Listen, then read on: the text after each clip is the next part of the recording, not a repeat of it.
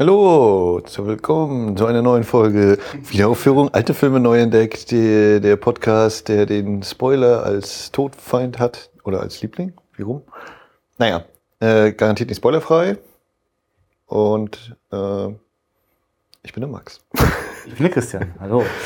Äh, es ist übrigens so, dass wir natürlich Spoiler hassen, aber sie hier ständig bringen und wir davon ausgehen, wir haben äh, fortgeschrittenes Publikum am, am Ohr. Oder Publikum, das so neugierig ist und sich sagt, ich will mir diese Filme doch eh nicht angucken. Ne? Quatsch mal drüber, das reicht mir schon. Ja, also das, das geht auch. Also, aber wir nehmen auf jeden Fall kein Blatt vom Mund und müssen immer über alles reden, was in diesem Film dran ist. Und äh, äh, es ist ja immer so eine Sache mit diesen, dieser Auswahl, ne, wie wir so Filme gucken. Ja.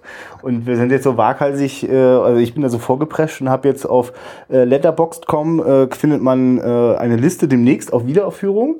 Und da, da, da schmeiße ich so alles rein, was Max, äh, Carly und ich, was wir schon so viele Ideen hatten. Und da schmeiße ich jetzt auch alle Ideen rein, die mal irgendwie auf der Facebook-Seite von irgendwelchen Hörern laut ausgesprochen werden oder in Foren. Ähm, die wächst also dementsprechend an.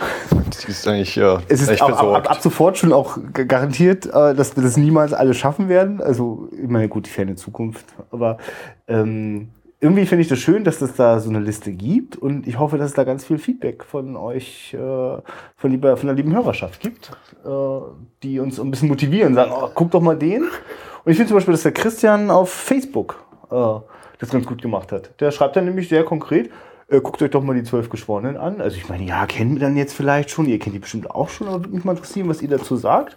Und das denke ich so, also das ist jetzt so konkret, da kriege ich auf jeden Fall Lust dabei. Also das hilft. Also wenn ihr wollt, dass ihr über einen ganz bestimmten Film sprecht, äh, genauso wie der, wie der Christian, einfach mal uns über die Kommentarspalte, E-Mail oder Facebook-Seite äh, was schreiben und wir werden auf jeden Fall ernsthaft drüber nachdenken. Oder, oder als Audiokommentar. Also, ja, oh ja, ein, das geht Form, auch. Also nicht als Audiokommentar des ganzen Films, sondern das äh, ich glaube, die Jungs von Second Unit, ne, die hatten das jetzt in letzter Zeit des Öfteren und daher ist mir das jetzt gerade in den Kopf gekommen. Na, du meinst jetzt, dass die Leute einfach äh, was äh, einsprechen, genau. das aufzeichnen, also es ist ein Audiobeitrag, also wie auf einen Anrufbeantworter sprechen sozusagen. Genau. Äh, ja, also äh, da könnte man jetzt auch so ein cooles Plugin in die Seite einbauen. Äh, ich glaube, das ist eh was für die fortgeschrittenen Fortgeschrittenen. Äh, Alles klar. Die, also äh, ihr könnt es gerne machen, aber ich glaube, ich baue da jetzt nicht so ein Plugin für ein, das dann wieder keiner benutzt. Aber, äh, aber sehr gerne würden wir natürlich mit reinschneiden, wenn ihr uns äh, einen Audiobeitrag äh, für unsere Sendung schickt.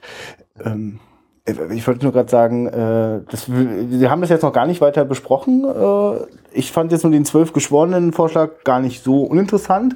Aus zwei Gründen. Ich bin ein wahnsinniger Sidney Lumet-Fan. Den finde ich ganz großartig. Und äh, das ist ja sein äh, Spielfilm, sein Kinodebüt. Und davor hat er ja wie ein bekloppter ähm, äh, Fernsehfilme, und zwar oft Live-Fernsehfilme gedreht oder inszeniert. Äh, das gab ja in den 50ern die sogenannte Golden Age of Television. Da gab es in den Staaten einfach ganz viele äh, Theaterstücke, die fürs Fernsehen adaptiert mhm. worden sind. Und dadurch, dass es damals noch keine Aufzeichnung so ohne weiteres möglich war, hat man sie einfach live inszeniert. Und das teilweise so ambitioniert und so hochgradig filmisch und, und eigentlich auch kinotauglich, dass die sehr sehenswert sind. Und es gibt halt leider nicht von Sidney Lumet, das wäre jetzt dann perfekt nochmal der Vergleich gewesen, aber von Franklin Schaffner. Ähm, der ja. hat äh, das, die Zwölf Geschworenen als erstes äh, ins Fernsehen quasi ins Bewegtbild gebracht und dann wenig später kam der Kinofilm. Und das finde ich nicht unspannend, das miteinander zu vergleichen. Gerade weil die Fernsehfassung ist nur so 50 Minuten lang. Mhm. Und vielleicht wäre das mal so ein Double-Feature-Ding. Uiuiui. Naja. Ganz viel geurteilt wird dann. Ja, ja, oh ja, auf jeden Fall. Äh, gut, ah. das ist jetzt mal ja, ein äh, Gedanke. Können wir auf jeden Fall mal dann wieder aus der deutschen Ecke ausbrechen. Ja. Gut. Mit der wir heute auch weitermachen werden. Den ja. Film, den wir jetzt gucken werden, habe ich Christian noch nicht verraten. Das heißt, äh, ihr werdet jetzt, wenn ihr den Titel unserer Folge lest oder sonst wie schon wissen, wie er ist. Aber Christian weiß zu jetzt, zu diesem Zeitpunkt noch nicht. Ich hatte den Film in einer der früheren Folgen mal erwähnt und habe ihn jetzt einfach mal angeschleppt. Und ähm, ja, dann würde ich sagen, machen wir Film ab. Manta Manta, nehme ich und an. gucken ja. jetzt den Film und sind dann wieder da und reden weiter. Gut. Über den Film. Dann äh, stoppe ich jetzt die Aufnahme und äh, bin ein bisschen gespannt und habe noch ein kleines bisschen Angst, Max. Das ist halt so eine komische. Wir sitzen jetzt nämlich auch so im Dunkeln, sonst hätte wenigstens so das Menü äh, so ein bisschen den, den, den Sichtungsraum erhält. Jetzt, na gut, ich habe so eine düstere Vorahnung. Da sind wir wieder. Ja.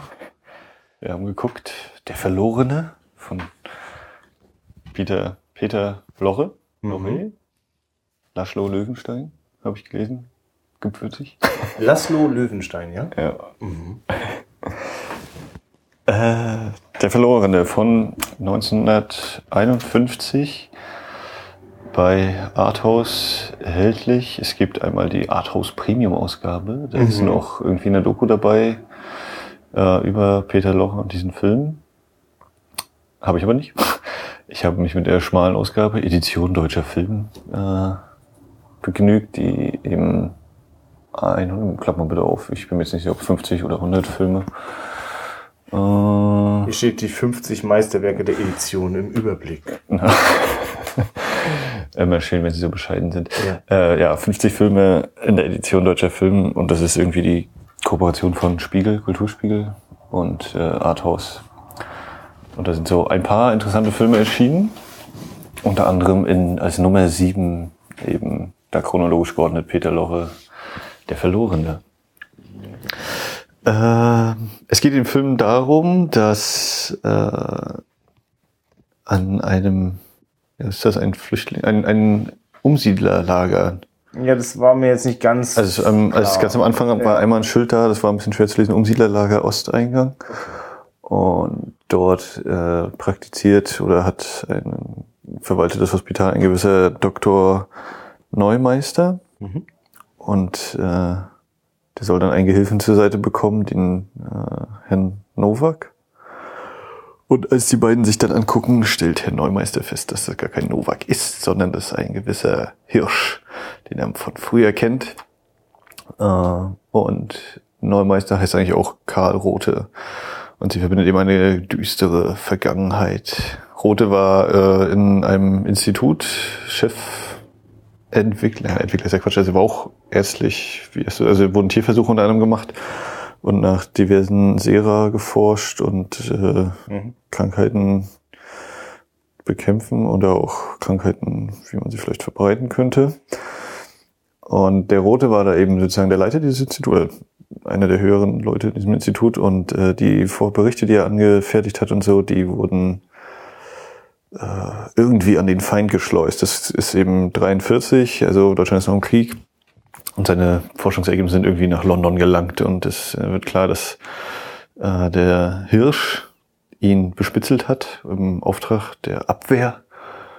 Und äh, es ist herausgekommen, dass es seine Verlobte, die Verlobte von Rote, äh, die Berichte an ihren Vater irgendwie weitergeleitet hat. Oder man nimmt es an. Es wird eigentlich nie völlig, also es ist durchaus sicher, äh, aber es wird nie nochmal ganz explizit ausbuchstabiert, dass äh, sie das eben an ihren Vater, der in Stockholm seine Wurzeln hat und über Stockholm gelangt er ist nach London. Und äh, Genau, ich meine, die Details kriegen ja, wir auch deswegen schon nicht so mit, weil relativ schnell eine ganz andere Sache im Zentrum steht, nämlich äh, der äh, Peter Lore, also der spielt den, den Herrn, den Dr. Rote, der äh, dann nicht äh, sich zurückhalten kann und äh, die äh, Verlobte umbringt. Und äh, das löst eine ganze Kette von Morden äh, während der Kriegszeit aus, äh, die alle irgendwie miteinander in Verbindung stehen. Und äh, er wird einfach äh, beim ersten Mord äh, gedeckt von, von seinem Kumpanen dort, also dem unfreiwilligen Kumpanen, äh, dem Doktor, jetzt komme ich auch mal durcheinander. Hirsch. Hirsch, genau. Ähm, äh, weil für die war letzten Endes ja okay, die hätten wir wahrscheinlich eh irgendwann eliminiert. Äh, gibt ja. da auch so einen zynischen Satz, ähm, ja, da kriegt sie wenigstens noch ein ordentliches Begräbnis. ähm, und äh, die können ja gar nicht ahnen, dass die da quasi das, das, die Büchse der Pandora aufgemacht haben in, in der düsteren Seele von äh, äh, Rote. Dr. Rote. Genau, denn der äh, genau, es wird nicht der einzige Mord bleiben, es gibt noch einige weitere und äh, es kommt einfach zur äh, einer letzten Konfrontation zwischen äh, Dr. Hirsch und Dr. Rothe. Äh, wir erleben all das als Rückblende erzählt, was vor dem äh, oder während des Krieges passiert ist. Und äh, genau. Ja, also die beiden, äh, die treffen sich in diesem Umsiedlerlager wieder und dann sagt Rote ihm, komm, wir gehen jetzt nochmal in die Kantine und trinken da ein. Und mhm. das ist dann eben so diese, die die Rahmenhandlung sozusagen und äh, von dort tauchen wir dann ein in die Vergangenheit dieser beiden und kriegen dann episodenweise eben erzählt, wie das eben, was da passiert ist und wieso der eine Angst hat und äh, warum der andere nicht mehr so richtig leben will und äh, ja, das ist eigentlich schon der erste, finde ich, sehr interessante Punkt, eben dieser Aufbau dieses äh, Stücks. Man hätte das wahrscheinlich auch fast als Theaterstück, jetzt habe ich nicht geguckt, ob es im Vorstand stand, aber als Theaterstück vielleicht sogar inszenieren können. Ja, wir haben eigentlich eben dieses Kantine sozusagen als geschlossener Ort, wo die beiden eben ja nur auf der Bühne sind und dann die anderen Szenen in der Rückblende Gut, da kommen dann natürlich dazu diese äh, Außenaufnahmen, das wäre ein bisschen schwer auf. Nee, das ist klar, aber, aber also so ich vom, meine. Vom Stück, von der Anlage her wäre es vielleicht auch irgendwie als Theater, denke ich mal, möglich. Ja, zumal es ja die ganze Zeit äh, auch äh, über die Off-Stimme wir also immer bei den Figuren bleiben, denn ja. nicht nur der Dr. Rothe erzählt aus der Erinnerung und wir kriegen die Bilder dazu, auch Dr. Hirsch äh, setzt ein. Also manchmal wechseln die sich ab in dem Off-Kommentar ja. äh, und erzählen also die Geschichte voran. Ähm, und äh, was vielleicht auch nochmal ganz kurz für die Ausgangssituation ganz wichtig ist, der Dr. Hirsch äh, hat halt äh, äh, während des Dritten Reichs als äh, Arzt gearbeitet äh, oder nee, er war als Agent unterwegs. Das, davon will er sich, wollte er sich natürlich reinwaschen, aber er hat jetzt keine aktuellen äh, Dokumente und er hofft sich bei Dr. Roth da Unterstützung, da an gefälschte Dokumente ranzukommen und legt ihm auch nahe, du, ich habe dir einen Gefallen getan, als ich damals den Mord gedeckt habe, jetzt tu du mir einen Gefallen. Und äh, der Peter Lore, ist, der, der schießt da ja wirklich aus allen Rohren, was das Mimen Spiel angeht.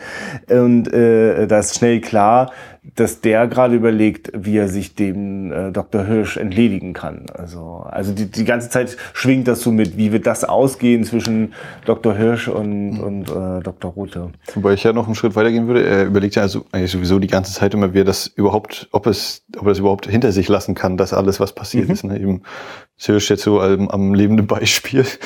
Äh, aber es ist überhaupt dieses Ganze, was er dann eben auch sagt, ähm, als sie in der Kantine sind und dann sagt der Wirt nachher selber, ich gehe jetzt auch schon, äh, ich lasse euch den Schlüssel stecken, vergesst nie abzuschließen. Und dann eben dieses Vergessen, hey, vergessen kann ich überhaupt nicht. Also dieses, ne, es, es lässt sich nicht abschütteln für ihn. Und egal welchen Ausweg er sucht.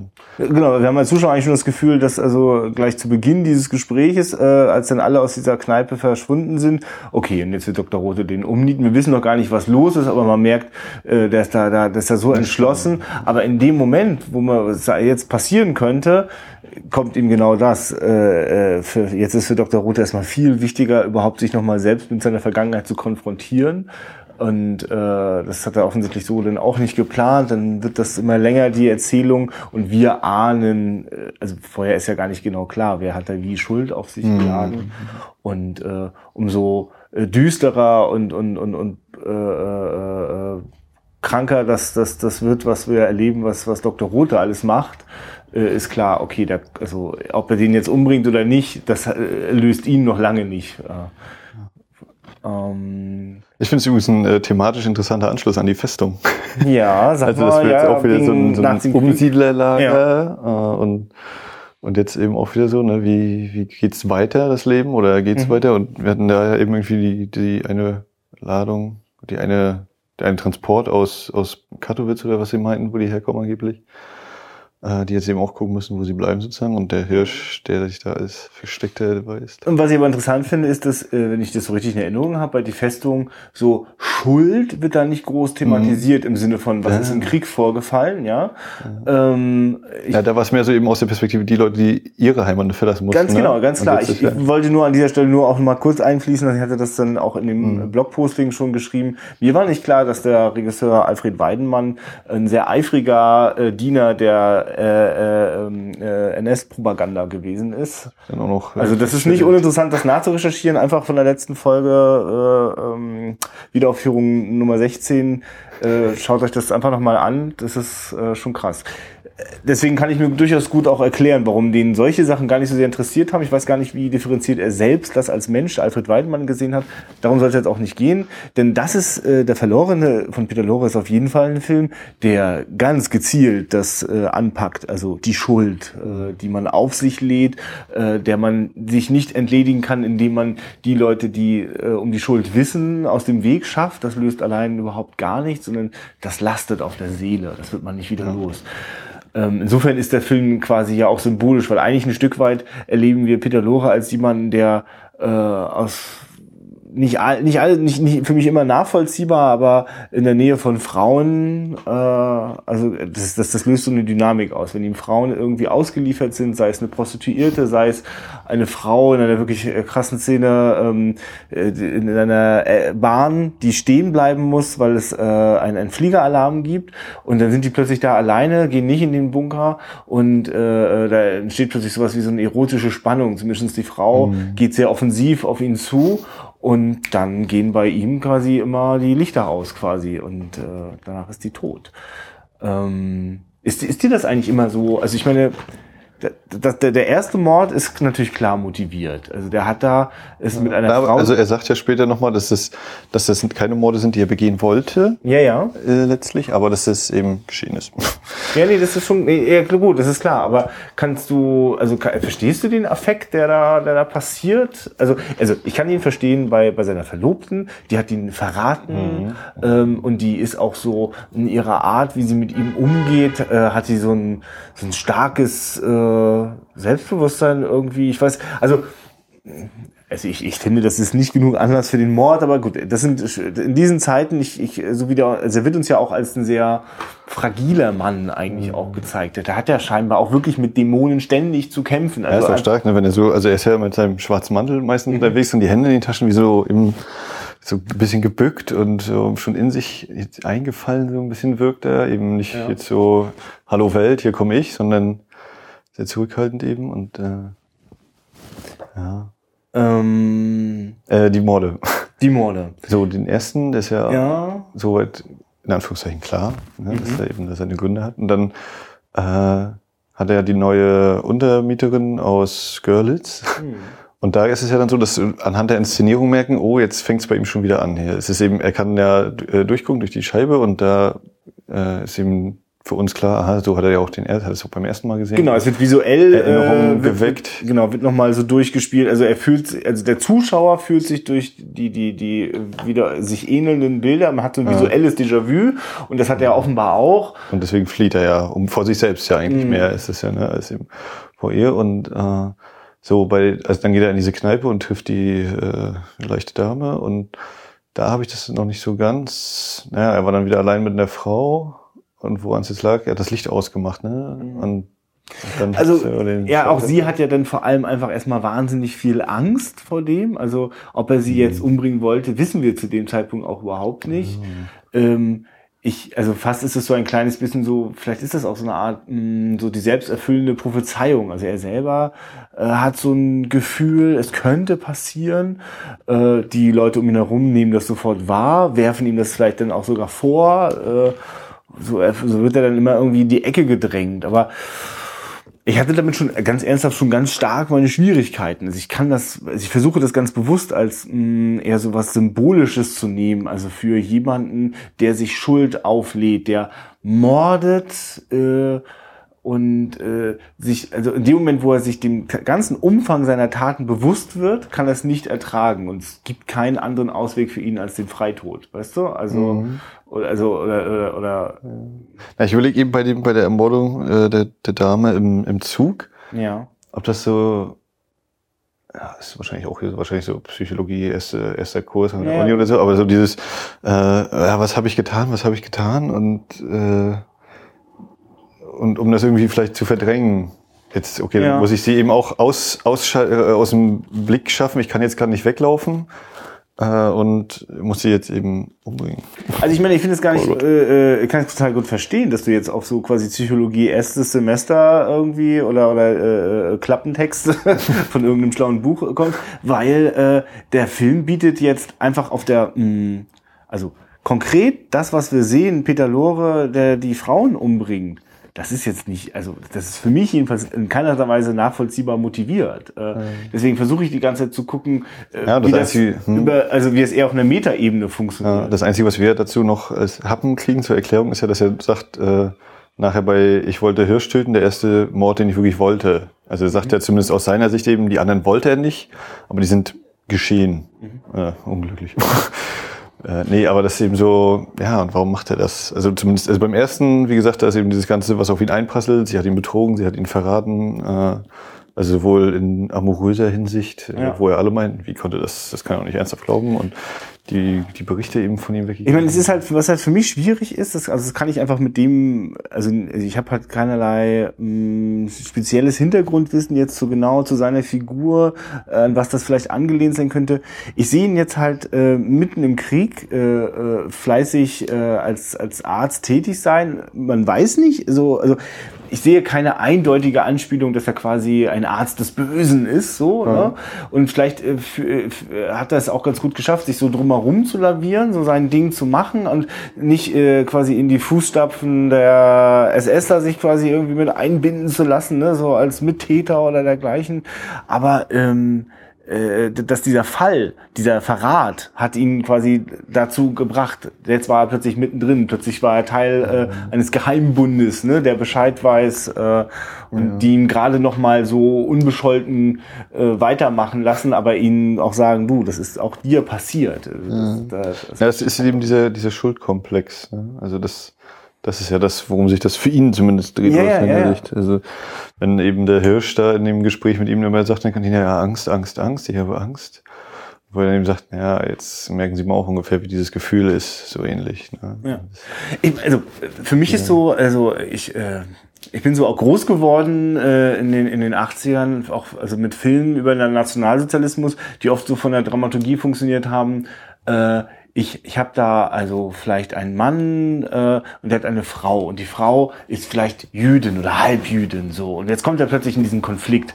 Das geht eigentlich nicht mehr diese Beziehung. Das, das, äh, die, die, die muss ins Lager, die muss weg und du darfst sie auch nicht verstecken und dann kommen die Gewissensbisse. Soll ich da mitziehen, weil es jetzt alle so machen oder ja weil ich doch weiß, weil ich doch weiß, was ich für sie empfinde, hm, werde ich mich dagegen stellen. Aber das sind so, so klassische Sachen, äh, wie das so erzählt wird. Das ist ja auch eine Vereinfachung dessen, was tatsächlich passiert ist.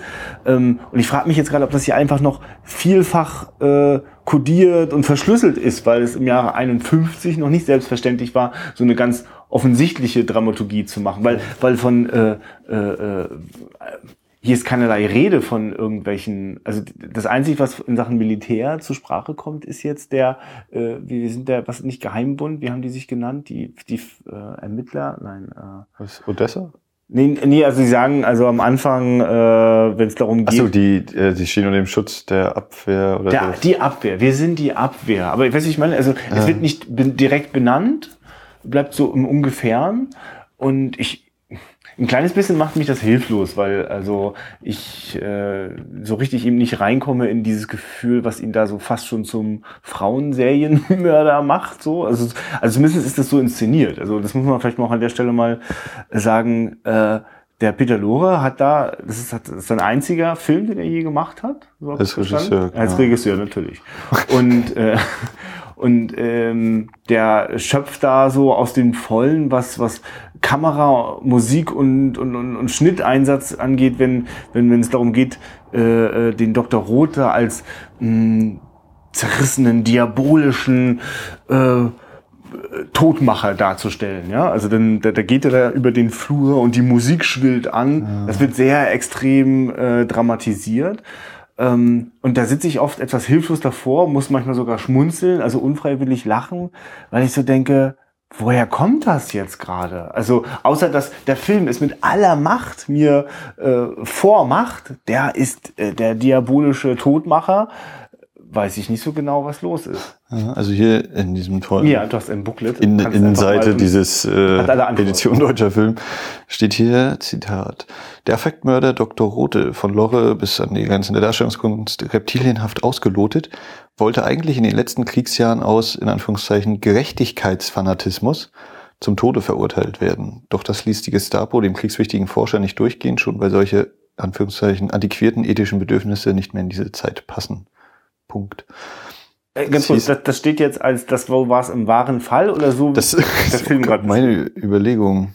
Weil, äh, wenn es dann mal so konkret geworden wäre, dann wäre ich jetzt nicht so komisch verwirrt und hätte das Gefühl, äh, also ich bin, ich, ich sag's ganz offen, ich, mich hat der Film teilweise sehr stark angestrengt. Ich bin auch zwischendurch mal kurz ein bisschen weggesäuselt. Ich wusste ja, der Max guckt die ganze Zeit aufmerksam zu. Und du kanntest ihn auch schon? Ich hatte ihn mal gesehen, ja. ja schon okay. ein bisschen her mittlerweile. Gut, aber dann haben wir ja zumindest verifiziert, dass ich jetzt nicht die eine Schlüsselszene verpennt habe oder sowas. Äh, oder du sagst mir das noch. Aber wenn du, wenn das gerade so konkret benannt wird, dann bin ich entweder äh, zu ungebildet, das sofort ganz klar zuordnen zu können. Ja. Äh, ja, oder, hätte, oder man hätte glaube ich einfach gebraucht, also wenn, wenn man da steht, er möchte Gerechtigkeitsfanatismus, er will bestraft werden, ne, äh, dass er dann vielleicht mal einmal irgendwie Richtung Polizei geht oder irgendwie sowas, dass man so eine Szene hat und dass er sich dann vielleicht abwendet in irgendeine Konsequenz ja, oder so. Aber also ich, ich will auch gar nicht jetzt äh, so, so, so tun, als wüsste ich darauf die Antwort, wie man das jetzt toll inszeniert.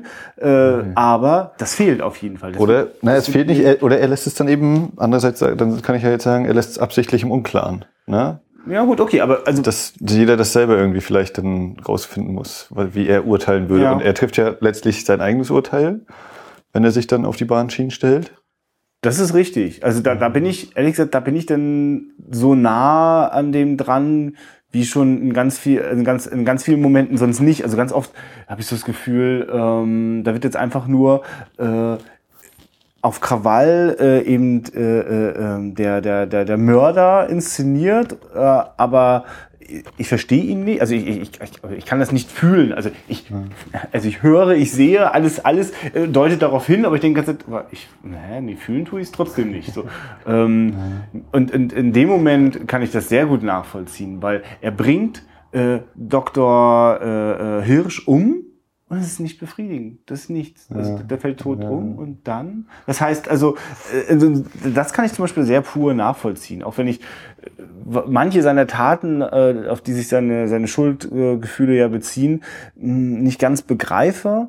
So kann ich wenn er, wenn, also wenn, nachdem es dann passiert ist, kann ich verstehen, warum der damit nicht fertig wird. Naja, das war dieses, ne, er sagt, wir sind die beiden einzigen, die noch übrig sind, ne, und quasi, wenn er jetzt versucht, okay, jetzt nehme ich den letzten raus aus dieser Gleichung, und dann aber hinterher eben festzustellen, ja, Moment, der letzte in der Gleichung ist gar nicht der Hirsch gewesen, sondern ich bin ja auch noch Teil dieser Gleichung. Mhm. Also ist das dann so vielleicht dann macht da an diesem Punkt.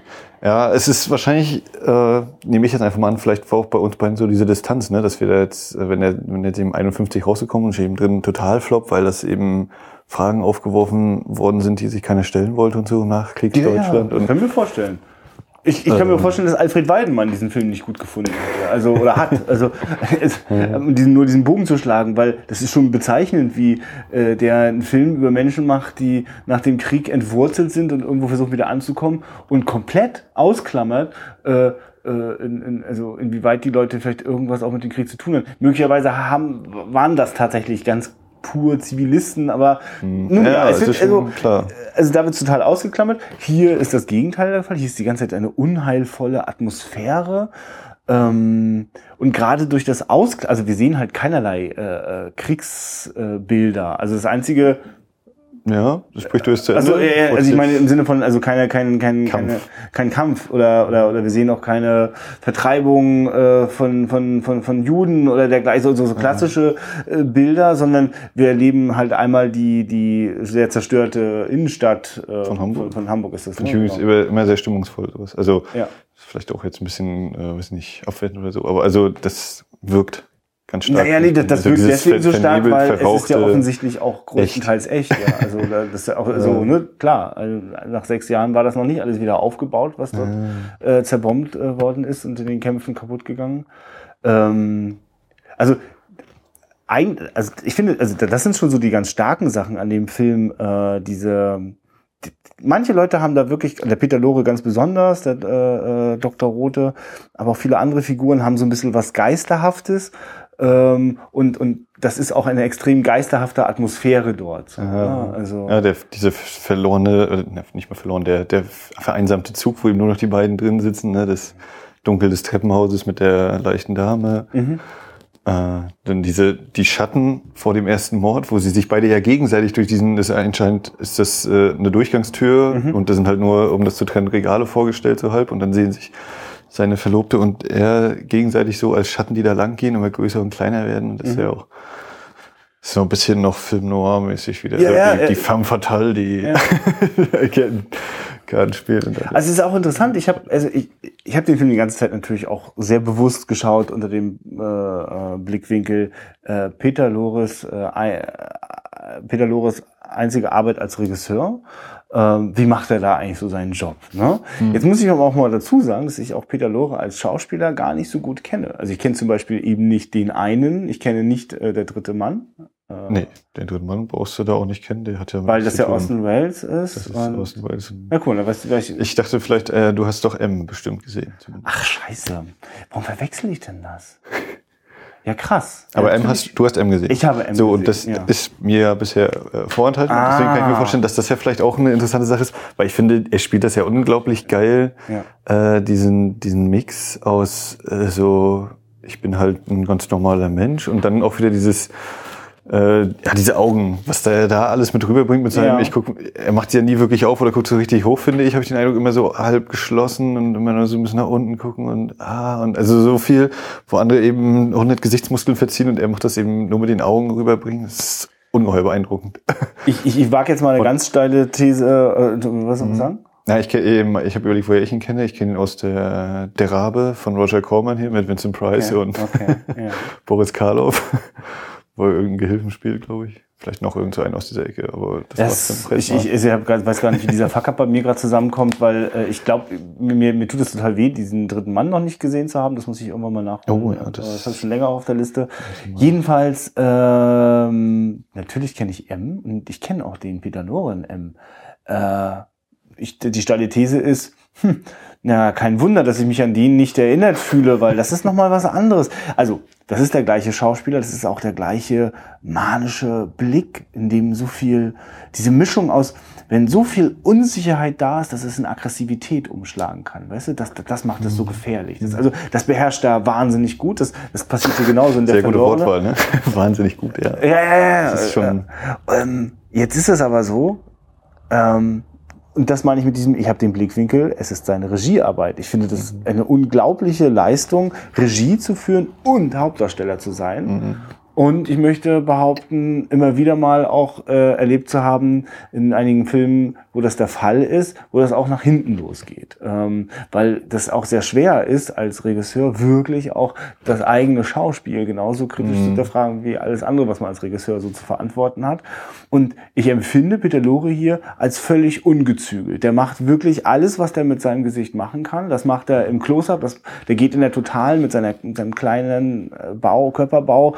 Ne? Also wie du das beschrieben hast, da gibt es sehr starke Szenen und ich finde, da gibt es wirklich Szenen, äh, die nehme ich dem überhaupt nicht ab weil ich das total aufgesetzt finde, weil ich dann auch finde, jetzt wenn er jetzt noch mal einmal schief guckt, dann ist es einfach zu viel. Also ich also das ist ja auch mit der Musik teilweise. Ne? Ja, also, dieses, äh, ich betone es nochmal und ich betone es nochmal und ja. ist dann also jetzt muss ich, und dann, was jetzt noch ganz, also M ist auch definitiv kein Film, der mh, allersubtilsten Schauspielmomente. Da gibt's auch ganz krasse, Peter Lore guckt wild. Aber äh, die Verzweiflung dieser Figur, die ist mir, wird mir da sehr, sehr nahe gebracht. Ich, mhm. Also auch die Fallhöhe, die dieser kranke äh, Mann hat, der gar nicht anders kann, als diesen Kindern hinterherzusteigen. Und immer wenn er das tut, es nicht nur zum Missbrauch kommt, sondern auch zum Mord. Und das hat so eine, das, das ist wie so ein, wie so ein Uhrwerk, das da sich durchschaltet. Das erlebe ich aber, mh, hm, also also ich erlebe diese Verzweiflung, äh, die er allein schon deswegen hat, und dann obendrauf, wie ihn der Mob quasi äh, äh, äh, äh, mit, mit so Schnellgericht auch noch gleich lynchen möchte. Und die Verzweiflung, die da drin steckt, also auch dieses, ich werde nicht verstanden, die Welt um mich herum versteht mich. Ich weiß auch, dass ich krank bin, ich weiß auch, dass man das eigentlich nicht verstehen kann, aber versteht mich vielleicht trotzdem jemand? Und also das ist so krass, das erlebe ich so stark, da kann der dann auch wahnsinnig gucken, weißt du, was ich meine? Ja. Äh, es gibt hier Momente, in denen mir das einfach gerade nicht klar ist. Was ist mit ihm los? Das hat er, das meine ja. ich.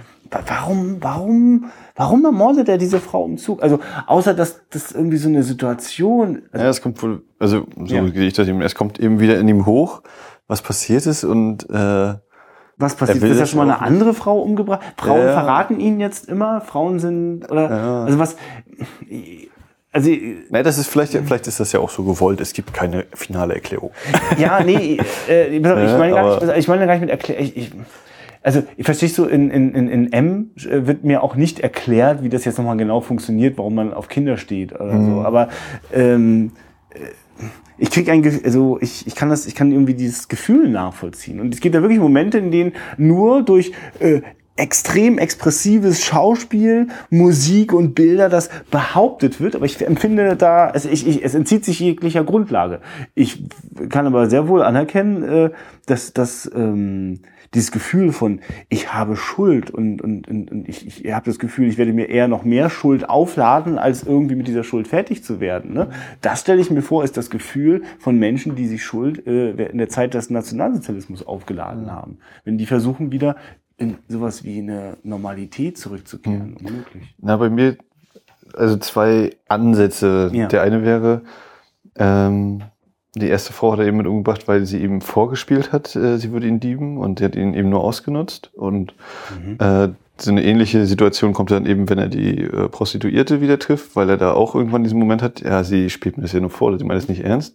Und äh, die Dame im Zug macht sich ja auch so, äh, beugt sich ja sehr äh, entsprechend zu ihm vor und sagt ihm eben, ne, hier, hallo, wir sind ja jetzt allein, so ungefähr, bisschen überspitzt. Das wäre vielleicht eine Variante, dass er dann äh, immer diese, diesen Rückschluss hat, nee, sie spielt mir das nur vor und das kenne ich und kann sich dann sagen nicht mhm. wehren. Und das zweite hatte ich gerade angefangen, irgendwie undurchdacht zu entwickeln. und äh, komm nicht drauf. Deswegen musste jetzt Versuch erstmal reichen. ja, ja, also ich irgendwie, also für mich ändert das jetzt leider nichts daran, dass ich das in den Momenten eher, eher Fragezeichen hatte, ja. was manchmal auch wirklich zum, zu, zur Situation geführt hat, dass ich dann richtig raus war. Also ich beobachtete, ich habe da manchmal so, mh, hm, ich hatte zwischenzeitlich, bin ich in den Modus umgeswitcht, ist ja spannend. Jegliche zwischenmenschliche Begegnung in diesem Film wird wie in einem Thriller inszeniert. Durch Blicke, mhm. also wenn Peter Lore guckt einfach immer wie, ich habe schlechtes Gewissen und vielleicht habe ich eine Bombe, ein Messer oder ein, äh, eine Knarre gerade äh, unterhalb des Bildausschnitts. Ne? Also das, das, hat ja auch was. Das ist ja auch mhm. eine Form von äh, Suspense, wie ihn Hitchcock perfektioniert hat. Auch mhm. wenn ich finde, dass er eben auch perfektioniert hat, dass ich äh, Suspense immer erst dann richtig pur erlebe, wenn ich äh, genau auch die Fallhöhe der Figur erlebe ne? und daher die Spannung auch kommt. Wenn ich die Menschen die ganze Zeit nicht verstehe, also wenn mir die Frau in Psycho äh, nichts bedeutet, dann ist das auch scheißegal, dass sie jetzt gleich in der Dusche abgeschlachtet wird. So, mm. so ähm, das, hat, das hatte dann manchmal großartigen Schauwert, was diese, diese Spannungs-, diese Thriller-Momente anging. Das hat also, diese Perspektive hat Spaß gemacht. Jede, jede Szene ist voller äh, unterdrückter Gefühle und, und, und, und könnte jederzeit explodieren, aber tut's nicht jedes Mal. Ähm, das hat auch so ein bisschen was von, also gerade was so die Inszenierungsidee mit, mit sehr starken äh, äh Licht-Schattenspielen, äh, sehr auffälligen Kamerabewegungen und sowas. Das ist so, da muss ich mal so an Brian De Palma denken, der das, ne, wenn der, wenn der Hitchcock äh, nacheifert, manchmal echt krass äh, äh, aufdreht und gerade in seinen späteren Filmen ab den 90ern manchmal auch nicht mehr so gut, was, was Figurenzeichnungen anging, hinterherkam, so dass man oft sich einfach vor allem über tolle Kameraarbeit irgendwie gefreut mhm. hat. Ähm, und, und, und ja, da war quasi auch jedes Bild irgendwie ein Thriller, aber das hat's. Das verpufft bei mir immer. Das ist so ein bisschen wie so Feuerwerk. Ne? Das ist so, oh, guck mal. Und dann ist es weg, dann ist nichts übrig.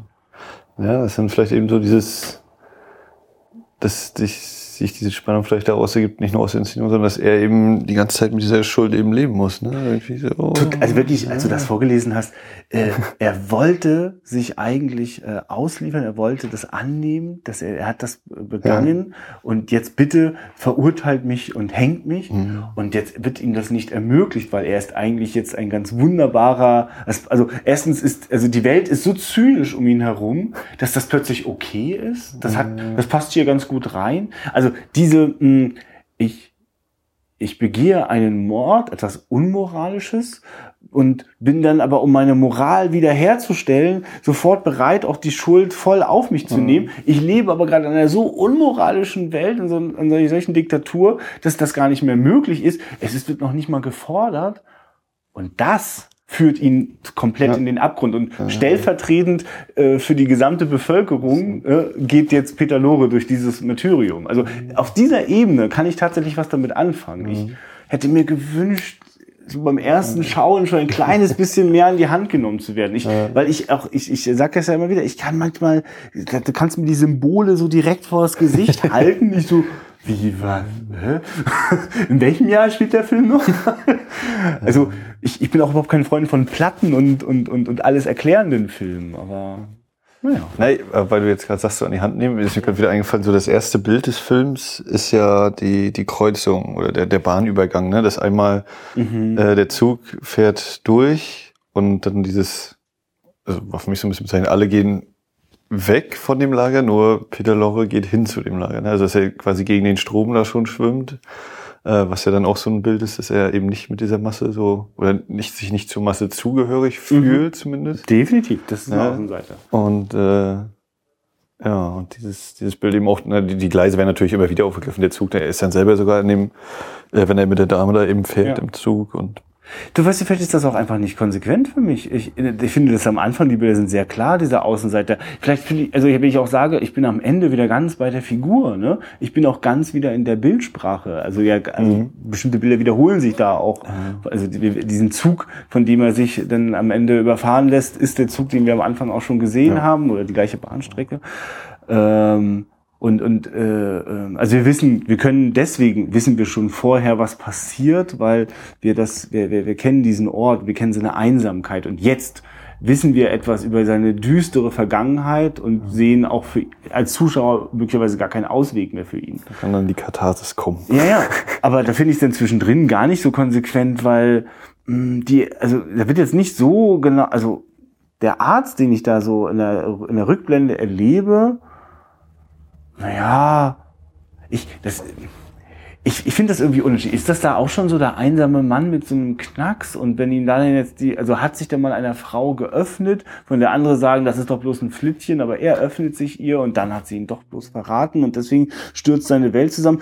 Ich, ich habe so ein bisschen das Problem, dass die Figur nicht so richtig sauber erzählt ist, weil, weil Peter Lore eigentlich permanent so gehetzt und getrieben wirkt. So. Ja, aber das ist dann eben, das ist wahrscheinlich, also ich nehme es eben so hin und ja. äh, das sind dann eben Leerstellen, die man sich vielleicht selber noch zusammenreiben kann kann, soll, darf, muss oder eben, also was du eben sagst, dieses, ne, wie war er denn bis, bis dahin, bis dieser Verrat rauskam, war ja. eben so ein, so ein manischer Arbeiter, der immer äh, nur für die Forschung gelebt hat und äh, dann eben diesen Glücksfall hat und gedacht hat, ach, die mag mich, das ist doch toll. Oder er war eben einer, der schon vorher gedacht hat, naja, die sieht halt sehr hübsch aus und was will die eigentlich mit mir, aber warum nicht so ungefähr? Das bleibt eben offen und ist äh, wahrscheinlich einfach auch letztlich nicht so relevant. Na, ich glaube, dass das relevant einfach für die, für die Spannungsdramaturgie ist. Denn das, das, das ist über weite Strecken ganz klar ein, ein, ein, ein äh, Thriller über einen äh, verzweifelten Mann, der, äh, äh, der so stark in die Enge getrieben wird, dass er ganz furchtbare Dinge tut. Aber die ich mehrfach, also ich mehrfach nicht nach, also nicht, ich konnte die nicht so äh, miterleben, wie ich das Gefühl habe, wie Musik und Bilder mir gerade äh, behaupten, dass es doch ja. ist. Also nur also die Musik war mir auch ein bisschen zu doll. Das, ja. Äh, ja, es ist dann wahrscheinlich eben das, äh, dieses, dieses Stück über Schuld hm. äh, vor dem Hintergrund der, der Riesenschuld sagen, äh, dann quasi ein bisschen unpersönlich bleibt. Hm. Naja, also ganz ehrlich, ich äh, fühle mich total bestätigt darin, dass das eine Mammutaufgabe ist, äh, Regie und äh, Hauptdarsteller selbst gleichzeitig zu sein. Ähm, und insbesondere für so etwas einem einfach auch denn der, der Blick verstellt ist. Also weil er ist total in seiner Figur, mhm. aber hat auch die ganze Zeit das Gesamtkonzept im Blick also für mich geht das nicht so richtig hundertprozentig auf. Also ich finde das halt auch schade, weil das bringt mich dann auch raus. Da gibt's äh, also diese, also jedes Mal, wenn ich äh, äh, gelacht habe in diesem Film, habe ich das nicht getan, weil es dort eine lustige Stelle gab. Denn dieser Film ist nicht besonders witzig, ja. sondern der kann in seinen besten Momenten äh, wirklich furchteinflößend düster sein. Ähm, aber äh, ja, ich, ich glaube, ich hätte mir einfach gewünscht, dass der das schafft, dass der diese, diese bedrohliche Atmosphäre, die er von Anfang an aufbaut, äh, dass er die konsequent behält. Und ich glaube, also ich, das ist so ein Zug, der ihm, der droht ihm mehrfach ganz heftig zu entgleisen. Und äh, schafft es irgendwie, da aber. Ist jetzt wegen des Bildes. Jetzt, ja, ich, ich die ganze Zeit auf dieses, ist auch krass, ja. Da steht Peter Lore. Äh, auf dem Bahngleis. Genau, auf dem Bahngleis. Und Der war übrigens Jude. Also kommt jetzt wahrscheinlich ja. nicht so überraschend, aber ist ja trotzdem mal so ein, wieder, mhm. das irgendwo einrücken will. Ja. Ja, ja, deswegen, also ich glaube, dass da, dass ich, also ich bin mir, ich will damit überhaupt nicht sagen, dass Peter Lore irgendwie geistig umnachtet war und das alles nicht, nicht, also der hatte, wahrscheinlich war der genauso getrieben als, als Regisseur und Hauptdarsteller, diese, diese, diese Geschichte zu verfilmen mhm. und hat dort einen äh, Subtext miterlebt in jedem seiner Blicke und in, in jeder Kamerafahrt, die er äh, einrichten ließ, die ihm dabei quasi äh, äh, in Szene setzt, äh, wusste er sehr genau, worum es geht. Ich, er hat halt zwischendurch äh, leider den Blick für, also für Zuschauer wie mich verloren, ja. Also ich schränke das auch gerne auf mich ein, dass ich da äh, für manche Sachen nicht, mh, mm, da habe ich den, den richtigen Sender nicht, da war ich nicht auf Empfang, weißt du. Naja, also ich würde ja auch zustimmen, dass ich, ich könnte jetzt auch nicht mit Bestimmtheit sagen, wie, wie war er eben vorher oder ja. bis, bis wir ihn eben kennenlernen oder so, ne? Und, ähm, aber wie, wie, aber so wie ging es dir denn mit, also hat, war, war das für dich immer überzeugend, äh, äh dass, dass das Spiel, also war so, also ich habe ja wirklich, ich erlebe Brüche, also im Sinne von, also un, also für mich nicht gewollte Brüche, dass der also mal ist er dann so, dann ist er so, aber Hauptsache er guckt halt immer ein bisschen verrückt. Also ich finde das. Na, ich finde, er guckt eigentlich nicht immer verrückt. Das finde ich ja, das, okay. was mich so beeindruckt hat, vor allem bei der Szene mit der mit der Prostituierten, wo dann wo er dann runtergeht äh, aus dem Haus raus und die die einmal die Nachbarin so fragt und wo er dann wirklich so total diesen oh, ich bin der liebe nette Mann von nebenan, möchtet ihr noch Kekse so? Also wo er, wo ich dann finde, das fand ich so stark, weil er gerade vorher eben dieses Szene hat, wo er so bedrohlich mal guckt und dann guckt er wirklich so wie so ein unschuldiger kleiner Mann, schubst mich nicht, bitte lass mich in Ruhe so ungefähr und äh, Nee, das macht ihn ja für mich so besonders bedrohlich, weil er das ist halt, also weil er dieses, ja und das ist dann weil, diese, das, weil er eine Maske mir, aufsetzt. So na, das, das stelle ich mir eben die Frage. Genau, ist er nicht eigentlich so ein total lieber netter, der jetzt einfach nur darunter zu leiden hat, dass er diesen totalen Aussetzer hatte, dieses diesen totalen Kurzschluss seine äh, Verlobte aus all diesen Gründen und warum auch immer äh, erwirkt hat, aber eigentlich äh, wollte das eben nicht und seine ganze Welt ist jetzt so bam. Und in seiner, in seiner Welt muss jetzt eigentlich eine, eine Strafe dafür folgen, dass er diese Schuld begangen hat. Und das kriegt er nicht, er kann nicht erlöst werden. Und deswegen ja. ist er eben so ein zutiefst trauriger Genau, Mensch. und, und ich, ich, ich behaupte, das ist ein Film, der also so eine Figur hat, äh, äh die, die, die auf einem Level eingeführt wird, dass sie dann mehr oder weniger konstant einhält, dass das mh, mm, das ist der Spannung abträglich. Punkt. Also man kann natürlich sagen, er ist aber auch unrealistisch. Manchmal sind Menschen einfach so und bleiben so und sterben so. Und äh, kann man sagen, ja, und dann muss man ja auch nicht alles im Kino. Also ich, ich habe gar nicht das Gefühl, also ich glaube, dass der Film ganz gerne sehr stark dramatisiert. Also zumindest alle anderen Departments geben sich alle Mühe, das zu tun. Und ich, also weil ich ja behauptet habe, der guckt jetzt immer nur verrückt und so. Nee, natürlich, wenn der als am Anfang einer Rückblende als Arzt gezeigt wird, äh, mh, naja, dann, dann äh, geht er ja so, also dann, äh, wir wissen es zu dem Zeitpunkt noch nicht, da ist schon einer von den Geheimdienstlern da und will ihm eigentlich was erzählen, aber das kann er ihm nur unter vier Augen erzählen.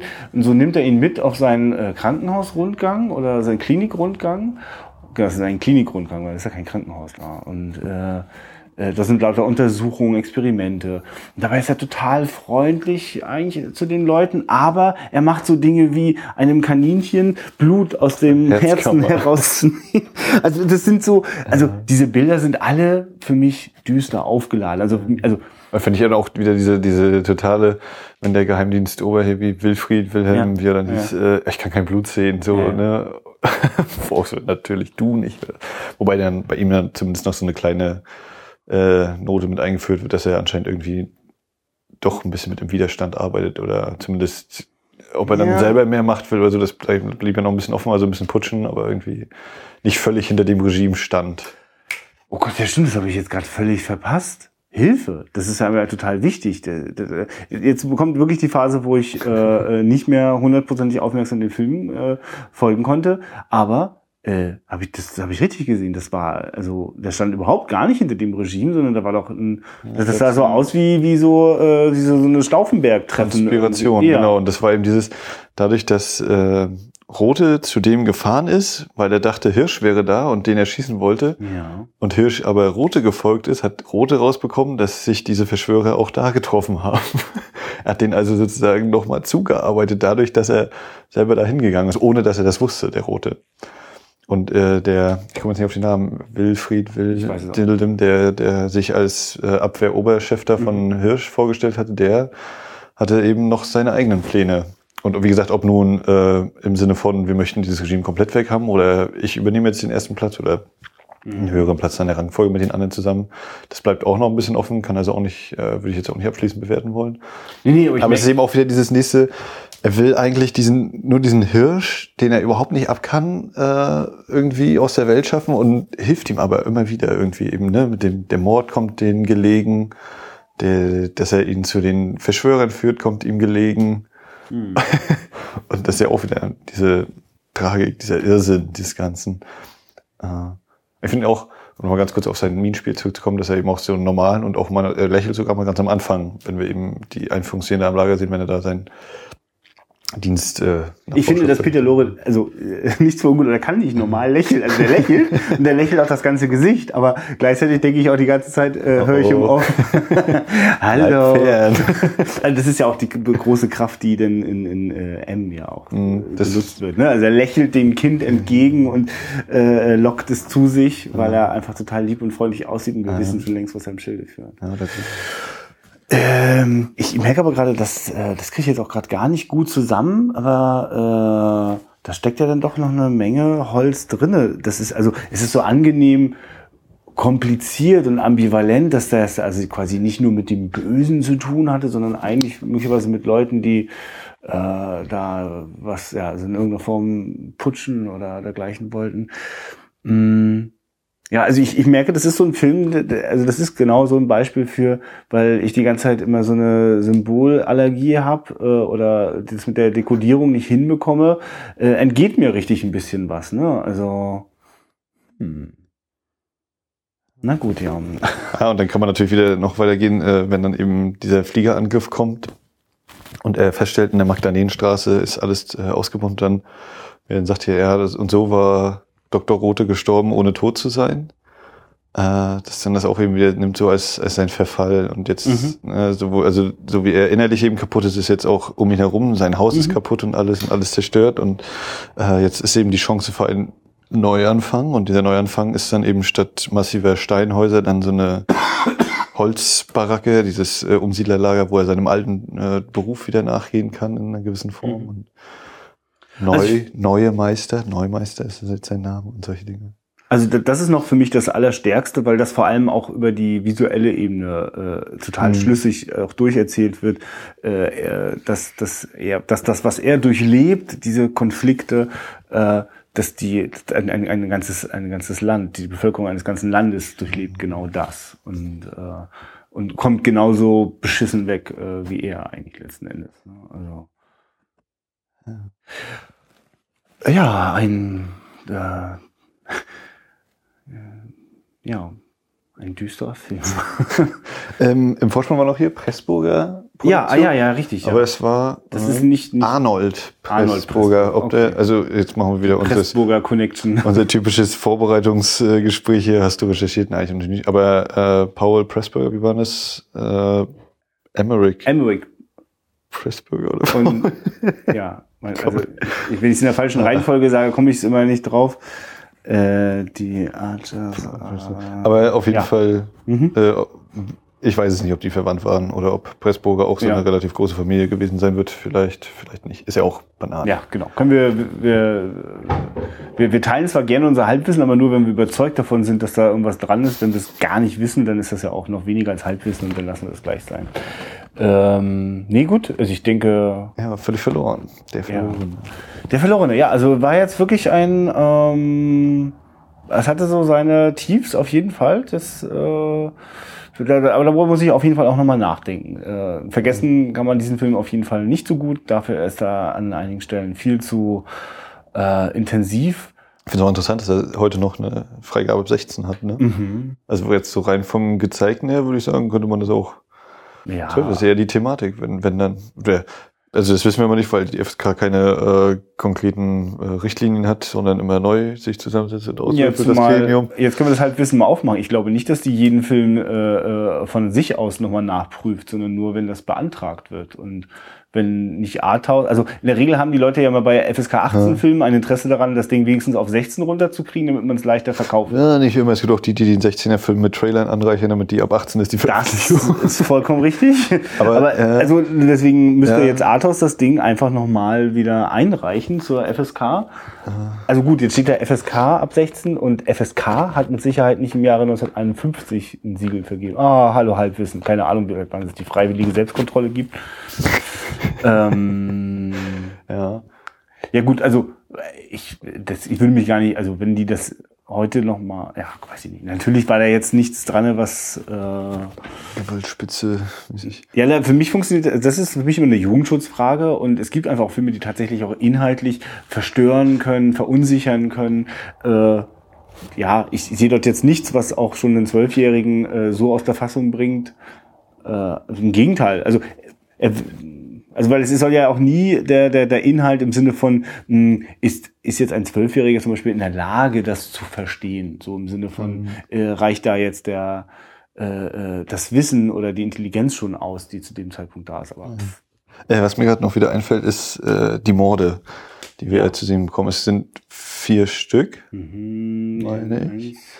Seine, seine Verlobte, die Dame im Zug. Ja die Erschießung äh, des weglaufenden äh, Verräters. Ach so, okay, genau, weil die hatte ich jetzt nicht. Äh, mit, also, okay, ja, genau, ja. Diese und dann ja, äh, oder naja, fünf der Selbstmord dann noch ja. und äh, die die Erschießung von Hirsch. Mhm. Und ähm, nun wird ja eigentlich vom Krieg nichts weiter, also nichts weiter gezeigt.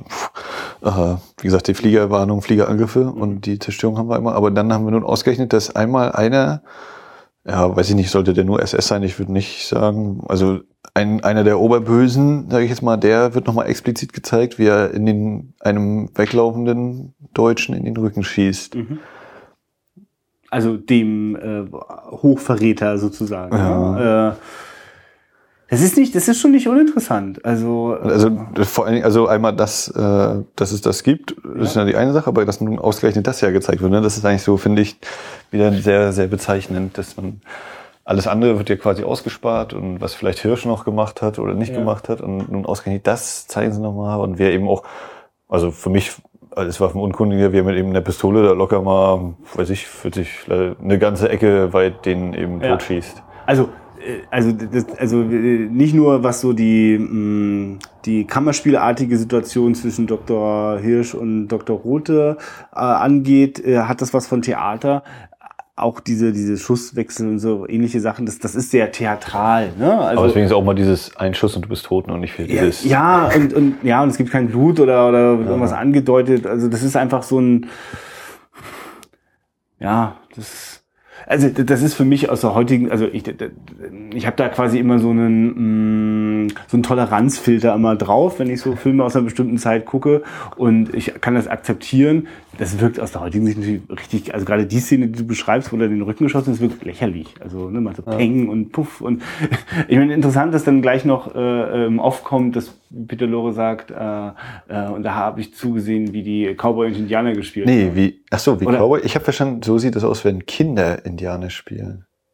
Ja, Oder hat, hat der Cowboy ja, Indianer, okay, das wäre das wär jetzt nochmal das wär jetzt noch mal ein Ding, weil er, weil er ja auch, weil darauf spielt er ja mehrmals an. Er sagt ja auch immer, äh, ich fühlte mich, als er in das Haus kommt von dem ja. äh, Kollaborateur, von ja. dem nicht so bösen Bösen, äh, wo er dann meint, äh, ich fühlte mich wie ein Gendarm und ich fühlte mich wie in einem Detektivroman. Ne? Also dieses, ja, es ist ein Spiel, es ist gar nicht echt und äh, es ist irgendwie so, wie ein mhm. Kinder irgendwie sich was machen. Aber eigentlich ist das hier eben todernst. Ne? Also das, äh, deshalb wie gesagt, ich bin mir jetzt nicht ganz sicher, ob er sagt, äh, so ist es, nee, wenn Kinder Indianer spielen oder wenn sie Cowboy Indianer spielen. Das kann natürlich auch sehr gut sein. Aber es bleibt ja dieser Punkt des äh, Kinder, die irgendwas spielen. Mhm. Und äh, ich weiß, bei Große Illusion hatten wir das ja auch mehrmals, dieses Thema, die Kinder spielen gerne Soldaten und die Soldaten wären gerne Kinder und so. Und ähm, ne, wo, woher kommt das? Wieso, wieso kann man den anderen Menschen erschießen und solche mhm. Sachen? Also das, äh, diese, dieser Punkt, dass man das als Spiel, ja, ja, oder als Spiel wertet in, irgendeiner Form. Ich realisiere gerade, dass das wirklich noch so ein bisschen weitergeht. Dieser Faden mit Peter Lore erlebt äh, die, die, die, die, die Grauen des Dritten Reichs aus so einer ganz eigenwilligen Perspektive. Äh, Oder ist das vielleicht auch was, was andere sich dann gesagt haben? Naja, die haben die da zwar erschossen, aber das war eben so wie ein Spiel. Äh, ja. Ein Spiel, man hat versucht, sich das auszureden. Kann das so, dass man sich das naja, also, und, und in dem Sinne verharmlost, um selber irgendwie damit klarzukommen, was dann wieder seine, seine Schuldgeschichte ja aufgreift. Äh, wie versuche ich damit zurechtzukommen? Versuche ich auch eben, ja, es war halt so ein bisschen Cowboy ja, es war eigentlich nur ein Spiel, es ist gar nicht so schlimm, aber trotzdem sind die natürlich alle tot. Wir erleben die Geschichte ausschließlich durch die Augen von Dr. Rothe und Dr. Hirsch. Also das, mhm. so ist es ja auch angelegt. Das, ja. also, es macht gerade dieser wechselnde Aufkommentar von den beiden macht das ja nochmal besonders deutlich. Also ich gucke das aus dieser subjektiven Perspektive der beiden ja. da drauf. Also deswegen ist das eben auch mh, oh, die, die, die, diese Verräter-Leute oder, also ich weiß halt auch deswegen nicht genau, was die machen, weil Peter Lore erfährt das halt auch nicht. Ja, ja. Merke ich gerade, das, dafür müsste er konsequent, ne? Also ja, es, es wird halt nur so ein bisschen von dem Hirsch dann angedeutet, ja, wir hatten Befehl, Alarmstufe 9, sagt er, äh, höchste Dings hier, weil es irgendwelche Verschwörungen gab in, ich weiß gar nicht, München oder Berlin und es gab auch was in Hamburg und sie haben mich dahin geführt, sagt er ja zu dem, zu äh, Lore, wo dann eben kommt, ne, dass er eben da sozusagen wieder geholfen hat, ohne dass er es überhaupt wollte. Ja. Gibt es Szenen, die, in denen Peter Lore nicht auftaucht? In denen der nicht da ist? Nee, Peter Lore nicht. Also ich will gerade nochmal die Subjektivität ja. äh, äh, so bestätigen, ja, ist, ob die sogar sehr konsequent durchgezogen ist. Lager. Mir scheint nämlich. Zu Hause, die Klinik. Das, das, eigentlich sind wir dabei. naja, ich dachte gerade zum Beispiel an den Moment, wo, wo da eine, von dessen Namen wir die ganze Zeit, ach, guck ich diesen scheiß Vornamen nach. Gibt es hier eine Castliste? Nee, gibt's hier nicht, ne? Das hattest du auch wahrscheinlich. Ähm, aber da, da sie, also da ist der, der ähm, Geheim der Abwehrchef. Der Abwehrchef, genau. Wir hatten das vorhin den Abwehrchef genannt, genau, von dem reden wir immer noch. Der Abwehrchef ist am Telefon und wird gefragt, ob denn der Dr. Rote schon da ist. Das könnte jetzt ein Moment sein, oh ja, aus ohne Dr. Rote, aber dann taucht er ja quasi in dieser Steht Einstellung. Steht ja dabei, wegen auf. der, und dann auch mit der Pistole. Das ist auch wieder so ein bisschen dieses, ne, als ob die Pistole überhaupt nicht, nicht echt wäre, so ein Spielzeug ist, geh mal her, ach komm, nimm mal mhm. wieder. Und ne, manchmal wirkt sie dadurch ein bisschen unbedrohlich, obwohl der eigentlich eben eine tödliche Waffe ist. Mhm. Nee, ich glaube doch auch, dass Rote irgendwie immer mhm in einer oder anderen Form dabei ist. Ja, vielleicht maximal, aber das ist auch Quatsch beim Zug ein aussteigen, das ist ja auch geschenkt. Ja gut, ja, okay, ja. aber stimmt, es gibt ja. Also das, das genau, das wäre die einzige Szene äh, nach dem Mord an der Frau im Zug, äh, wie stimmt. der Betrunkene oh, ja, wieder stimmt. reingeht und den Schuh nur am Boden sieht. Das ist sieht. vollkommen korrekt. Und äh, so erleben wir auch, äh, wobei nee, da ist äh, Rote ja auch anwesend, aber wir erleben so einen Moment, wenn äh, Dr. Hirsch ankommt und fragt, wo denn Dr. Rote ist. Und dann ist er da, äh, geht er ins Schlafzimmer ja. und dort sitzt Dr. Rote mit der Leiche von äh, seiner Verlobten. Ja. Ganz zu Anfang. Also das erleben wir in so einer Rückblende. Ja, und, ach so, und wo er ins Lager kommt, der, ja. der in, in, in das Zimmer von Rote kommt. Äh, also in das Zimmer von Neumeister, als er der Novak ist, oder sich als Novak ausgibt und dann äh, auf dem Schreibtisch und dann sitzt, äh, sitzt Lore eben hinten in der Ecke im Dunkeln mhm. und dann, mhm. oh, da sind sie ja. Genau. Das wäre doch mal. Aber es sind ja eben auch die beiden, die ab dann auch die, die Geschichte, Geschichte, erzählen. Ja. Na gut, okay. Also das also Einzige, äh, wäre eben noch beim Zug ist mir gerade wieder eingefallen, hm. äh, ob gewollt oder ungewollt, wieder dieses der Feind hört mit. Das fand ich auch ein sehr, also es gehörte mhm. wahrscheinlich eben mhm. zu den Zügen, das ja, war noch nicht abmontiert oder so. Genau, ich gehe einfach mal davon aus, ob sie es nur, sie haben es gar nicht unbedingt gewollt, aber ich finde, es passt ungeheuer gut da rein. So die Frau, die sich beim Fliegerangriff an äh, den Dr. Rote ranmacht, äh, die hat über sich stehen, der Feind hört mit. Überall dieses Psst, Psst, Psst. Ja. Ja, nee, klar, also sich das auch irgendwie bewusst zu machen, dass da irgendwie so eine komische Art von so eine Art Alltag mitten im Krieg war, weil ja nicht überall Frontlinie ist. Was wir auch immer mitkriegen mit äh, der Frau Herrmann, die, äh, also die, ja, ist das die Hausverwalterin von bei Rote? Ich weiß es selber nicht genau, diese ja. alte Dame, die dann eben, ja, ja ich habe jetzt, ich habe hier einen Pfund Butter und drei Kilo Brot auf einmal gekriegt und ja. ich wollte Kartoffeln holen und ne, das ist immer noch mal so dieses, wie, wie leben die eigentlich oder in welchen Verhältnissen, wo er auch gekommen.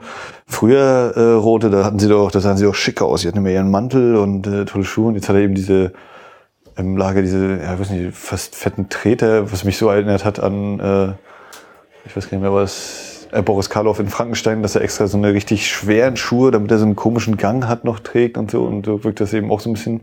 Vorher eben diese geputzten Lederschuhe oder, weiß ich, guten Schuhe und dann diese Botten, die er da äh, quasi auch wieder eine Verbildlichung der Schuld. Er hat so eine schweren Schuhe, er kommt nicht schnell voran, er muss das immer mit sich rumtragen. Immer diese Gewichte an sich, das zerrt an ihm. Jo, äh, ich glaube, liebe Zuhörerschaft, ihr merkt schon, da. Es klackert nach und nach. Manchmal ja. braucht man nach einem Film noch ein bisschen Abstand. Oder ja, ja. das sind immer die verschiedenen Eindrücke, die man hat. Und wir kratzen nur dran. Und äh, ich. Äh wir laden euch ein, das äh, nachzuerleben, ja. mitzuerleben, tiefer einzusteigen und äh, seht, ob ihr euch verliert in diesem Film. ich möchte auch nochmal ein Superlativ äh, vom Klappentext wiederholen. Da bin ich ja wirklich allergisch drauf. Heute gilt das Werk als einer der 100 wichtigsten deutschen Filme. Du wüsste ich ja gerne, dass diese anderen Filme sind. Ja, 50, 49 weitere stehen da. Ja, ja, genau. ähm, dass das ein äh, wichtiger Film im Jahre 1951 also aus dem Jahre 1951 ist, also der ist auch ein heute ein wichtiger Film, weil er aus dem Jahre 1951 mhm. ist, so nah dran. Ähm, er ist ein wichtiger Film, weil es die einzige Regiearbeit von Peter Lore ist und weil wir noch so viele Kleinigkeiten gerade entdeckt haben, dass äh, wir wohl mit diesem Film auch noch nicht so ganz fertig sind. Und ich habe auch wieder gemerkt, wie sehr ich es einfach mag. Äh, Schwarz-Weiß-Aufnahmen, mhm. Licht und Schatten oder dann eben auch, wenn äh, sie dann durch Hamburg fahren, die, dieser Nebel und ah, diese Ruinen, dunkle Ruine, dann der helle, in Anführungszeichen helle Hintergrund. Ungeheuer atmosphärisch mhm. finde ich immer wieder toll. So einfach bin ich zu begeistern. Nein, das ist ja, das ist ja also du bist es ja sonst gewohnt quasi in Farbe und aus dem Computer. Also es ist ja nicht mehr möglich, also diese, diese Atmosphäre, die da quasi fast eins zu eins festgehalten wird von talentierten Kameraleuten, die schon im richtigen Moment auch aus der äh, richtigen Perspektive das Ganze, also Schon deswegen müssen wir eigentlich der, der dritte Mann gucken, wenn du sagst, du hast ihn noch nicht gesehen. Ja, ja, also ja, da, ich weiß, ja. Da geht mir das Herz auf. Ja, ja. Und ich habe jetzt vor kurzem äh, die äh, Meuterei auf der Bounty gesehen. Ja. Die habe ich in, deine, in deinem Filmtagebuch bei Letterboxd gesehen. Yeah. mit dem, äh, also die Fassung mit Marlon Brando und habe dann später irgendwann äh, entdeckt, äh, dass ungenannt auch Carol Reed äh, mit Regie geführt hat äh, bei dem Film oder mit unterstützt hat. Ähm, leider ist auf der DVD, die ich habe, nur so als Feature drauf, was passierte mit der Bounty nach den Dreharbeiten, wo ich dachte, das interessiert mich gerade gar nicht. Kann ich irgendwas über die Dreharbeiten erfahren, was da so los war? Aber es ist ein sehr spektakulärer Film. Also. Äh, habe ich auch nicht gesehen. Ähm, ja, und genauso habe ich aber auch sehr spektakuläre äh, Einstellungen schon vom dritten Mann gesehen. Weiß überhaupt nicht, warum ich denke. Wer spielt denn da außer Außenwelt noch mit? Ist Außenwelt äh, die Hauptrolle? Ja, Außenwelt ist der dritte Mann. Ja, okay. Das, also bis, äh, es spielt mit Paul Hörberger, es spielt mit äh, von Moritz Bleibtreu die Großmutter, Großtante. Aha, wirklich, ja. Weil der Film ist, doch, ist das denn 40? Von wann ist 49. Ah ja, okay, alles klar. Ich dachte, der wäre nicht so noch viel früher. Auch, auch relativ kurz nach dem Krieg, weil ja Wien alles eben als Kulisse dient. Und ähm, die Hauptrolle spielt, oh, ich hasse es, Holly Martins, der Schreiber, ist oh, der Typ, der auch am Anfang von Soylent Green dabei war, als ganz alter. Ich komme nicht auf den Namen. Ja, du, wir, wir fangen ja gerade erst an mit unserem Podcast und ah, das ist mantraartig die Sachen noch zu lernen. Ähm, ja, wie, wie soll ich jetzt mal Stopp drücken? Nee, nee ist egal. Also da spielt halt, spielen auch andere Leute mit. Und die Off-Stimme ganz am Anfang ist äh, Carol Reed selber, meine ich, mich zu entsinnen. Ja. Und äh, ich glaube, alle kennen gerade dieses Gefühl, was du gerade hast, dieses, Alter, ich weiß es doch. Aber dann immer dann, wenn mir das so in manchen Runden immer passiert, die nicht so totale äh, Cineasten-Nerds sind, dann äh, dreht, drehen sich auch Alida Walli spielt noch mit. So. Super, ja, hau das rein. ähm, jo. Ja, der Verlorene, das äh, war unsere Folge 17 mit Edition Deutscher Film Nummer 7. So, und äh, eine Folge 18 wird folgen. Und äh, es ist noch mal wieder völlig unklar, äh, was da ja, wir machen eine, wird. Wir machen eine Produktionspause, aber weil wir ja bisher immer so pfiffig vorproduziert haben, also merkt ihr davon gar nichts. Und äh, denkt, hä, Pause? ihr wart doch die Verrückten, die auch im Sommer noch neue Folgen rausgebracht haben. Äh, ja, werden wir mal sehen. Christian ist dann nächste Woche, nächstes Mal, nächste Hörwoche wieder dran. Genau. Ich habe dann noch sowas bei den Filmperlen, da werde ich bestimmt reingreifen. Äh, aber mal gucken. Das werdet ihr erfahren. Wir lassen uns nicht mehr hinreißen zu irgendwelchen Versprechungen, weil ab sofort mit dieser wöchentlichen Geschichte äh, hat das, also ja, das, ist, das muss auch so wirklich wie am Schnürchen klappen und da ist manchmal gar nicht viel für Vordenken Zeit. Und ich hoffe, euch gefällt das, äh, dass wir jetzt eben nicht, ja, mal krass vorbereitet reinspringen, sondern ihr möglichst pur erlebt, was passiert, wenn wir gerade einen Film geguckt haben. Und äh, ja, dann kann sogar passieren, dass ich dann Frevel erzähle, ich bin zwischendurch mal eingenickt. Oder, oder Peter, Peter Loch im dritten Mann. Wäre bestimmt auch interessant. Das ist doch eine Behauptung. Das wäre sehr interessant geworden. Gut, dass wir das noch aufgelöst haben. Alles klar.